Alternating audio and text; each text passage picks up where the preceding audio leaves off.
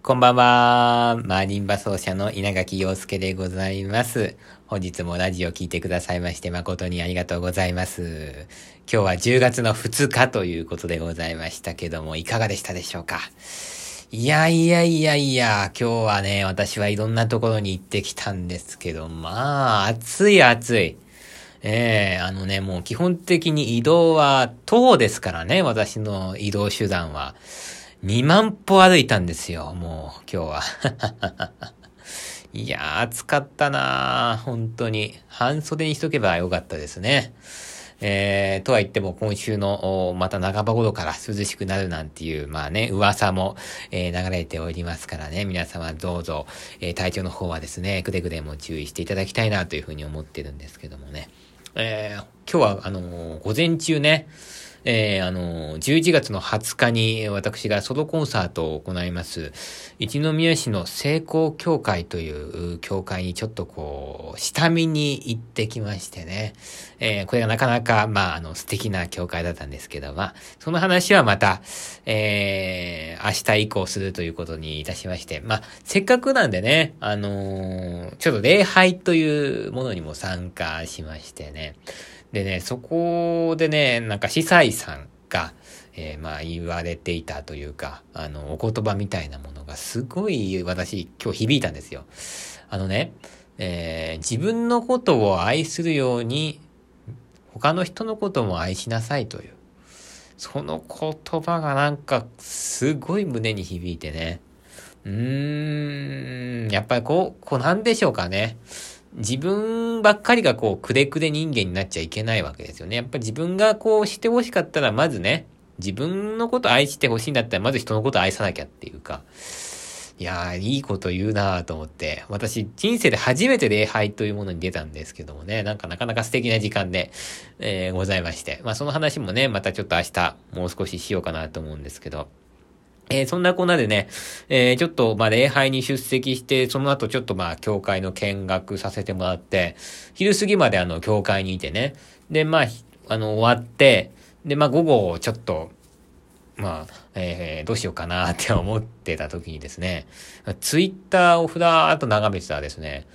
あの、私がずっとお世話になってたピアノの佐藤勝重先生っていう、え大好きな先生がですね、名古屋で演奏会してるっていう情報が流れてきたんですよ。で、胸継ぐホールで、あの、川端さんっていうバイオリン奏者の方と、あの、なんか演奏会されてるって言って、で、胸継ぐホールさんはですね、あの、演奏会情報を毎日更新してくれるんですけど、ツイッターだとその日にしか、あの、出さないんですよ。で、バーンと出てて、今日当日付ありますっていう風に出てたんですけど、うわーっと思ったんだけど、もう昼の公演でもう、見た時にはもう開演時間になっちゃってて、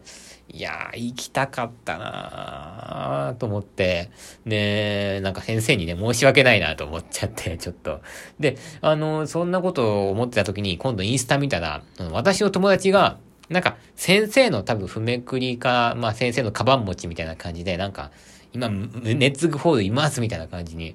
のなんかストーリーが上がってて、え、友達も来てんの？とか思って。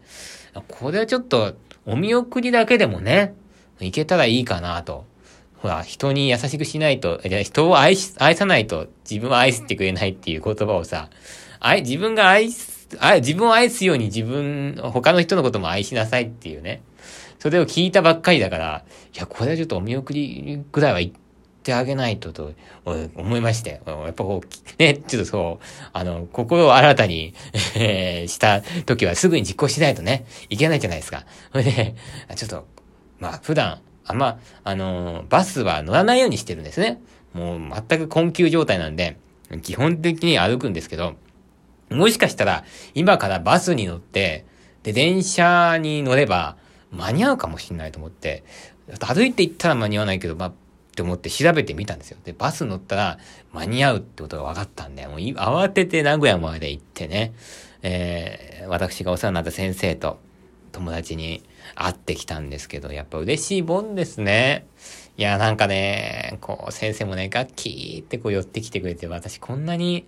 ねえ、よくしてもらってたんだなと思いましたし、まあ、友達もね、やっぱ友達ってね、いいんですよ。あの、私ちょっとあの、ご飯最近食べられないぐらい、いろいろね、あの、体調を崩してたりとかしてたんですけど、ちゃんとね、そうやってご飯食べてるとか心配してくれまして、いやー、なんかそういうね、あの、こう、大好きな先生とか、えー、友達のありがたみっていうのはね、こう、離れてみてね、わかるもんなんだなと思いまして。本当に5分ぐらいですかね。もうちょっと短かったかな。立ち話しただけなんですけどね。すごい今日は幸せな時間をですね、過ごすことができまして。で、そのお友達がね、なんかこう、リサイタルをやるそうなんですよ。で、今日ちょっとこのチラシをいただきまして。で、その、なんとですね、えー、伴奏者がこの、私のピアノの先生、佐藤勝重先生なんですね。えー、まあ、この調べさんという、え子なんですけども、この子もですね、えー、同じクラスでしかもピアノの先生が同じという えー、なかなかね、あのー、うん、あの、な、なんていうか、共通点がある、えー、お友達なんですけどもね。あの、実は一緒に、あの、演奏したこともあって、なんでちょっとこの、あの、調べさんの話をね、しようかなと思うんですけど、この調べさんはね、あの、すごいアクティブな子なんですよ。もうね、なんかあの、パワフルなんですよね。私なんかはね、言ったら、まあ、人の100歩ぐらい遅れて、あー、のたのたのたのたのたのたのたのたと、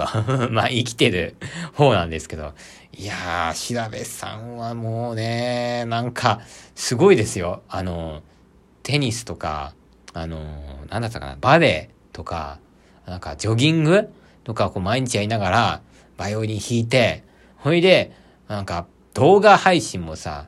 私なんかラジオ最近始めたばっかですけども、もう彼女はね、かなり前の方からね、コロナになったばっかりの時からもう毎日やってて、いやーもうなんかもう、いつ見ても活動してるっていう。それがね、あのー、学生の時からそうだったんですよ。で、あんまりそういう子っていなくてね、学生卒業してからこう、なんかこう、あれやらなきゃ、これね、やらなきゃって感じになる人が多いんですけど、大学1年生の終わりに、すごい大きいホールで、あのー、リサイタルをして、でね、それ見に行って、私なんかもうちょっとこう、すごい、なんていうのかな、偉いなっていうか、よくここまでね、積極的に活動できるなと思って、いや、これはちょっと見習わないといけないと思いまして、えー、そういう感じのね、えー、子なんですけども、一緒にね、あの、演奏したこともあるんですよ。私なんかね、一人でやってるんですけど、バイオリンと一緒に演奏することが多くて、このラジオに出てくれた岡本ゆり子ちゃんともやりましたけど、調べさんともね、2回かな、一緒にあの演奏させてもらって、まあ、老人ホームだったんですけど、いや、なんかあの、楽しくやったなっていう思い出がね、ありまして。で、あの、ベルギーにですね、あの、留学してたんですよ。あの、大学卒業した後にね。で、今回、えー、帰国して、えー、10月の14日の金曜日の、えー、これ夜の7時ですね。三鷹の風のホールっていうとこなんですけど、ここがまたね、私もここで演奏したことあるんですけど、すごいね、大きい方ですよ。600人ぐらい入れるんじゃないかな、これ。いやー、私はね、あの、打楽器家として演奏したんでね、もう30人ぐらいで、それでも、あれ、満席になるかならないかぐらいだったんですよね。だから1人20枚とか30枚とか売って満席にならなかったのを、これは1人でやるってんですから、これまたすごいところでやるなっていうかね それぐらいの多分ね、あの人なんですよ、これ。なんでね、皆さん、えー、まだまだおそらくチケットあると思いますので、私にチラシを渡してきたってことはね、えー、これあるでしょうから、ぜひね、え、この調べまさこの、えー、リサイタル行ってあげてください。えー、どうやらですね、あの、チケットが電子チケットになってるみたいなんで、え、調べまさこさんのインスタグラムとかね、まあ、ツイッターの方をですね、まあ、ご覧になっていただいて、そちらの方からお申し込みいただくか、あるいはなんかね、当日券ならば紙のチケットもあるみたいなことを、えー、ちょっと見ましたので、えー、ぜひちょっとチェックしていただいて、この佐藤和重先生のまたピアノがですね、素晴らしいんですよ。あの、ロマンチストというかね、もうね、あの、先生、あの、演奏されてる時は何に考えてるんですかって聞いたことあるんですけど、え、何にも考えてないっていうそういう方なんですけどもね。はい、さーっと弾くんですよ。それが、またね、さーっとこう、おしゃれに弾くっていうかね、まあ、伴奏もソロもいける先生なんで、私本当に心の底から尊敬してる先生なんですけど、ちょっとなんかこの二人でやって羨ましいなっていうかね、ちょっと私も入れてほしいぐらいっていうかね。いやね、私なんて全然実力がないですから、えー、全然ダメなんですけどもね。ぜひこう頑張ってる同級生がいますのでね。ぜひぜひ、えー、皆さんお時間ある方は行ってあげてください。えー、なんかね、グッズも販売するみたいですよ。最近ちょっと見たんだけど、T シャツとか販売するみたいで。なんかね、この子が楽しそうにね、活動してるのを見ると、私もなんかやりたくなっちゃうんですよね。私もなんかグッズ作ったりしたいなと思うんですけど、なんか調べさんみたいにこう積極的に、こう、活動、動いていけないタイプなんで、私が稲垣陽介のグッズ作ってやるよっていう方はね、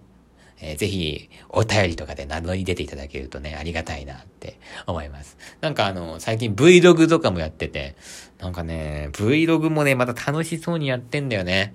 そういうの見るとやり、やりたくなっちゃうっていうか、もう、この、彼女がね、楽しくやってんの見て、なんか私もなんかやるかみたいな。えー、そういう風になってるところもありますので、やっぱ友達ってね、いいなって思いますね、本当に。うん、友達も先生もね、いや、本当にありがたい存在ですね。本当に、あの、司祭さんのお言葉じゃないですけどもね、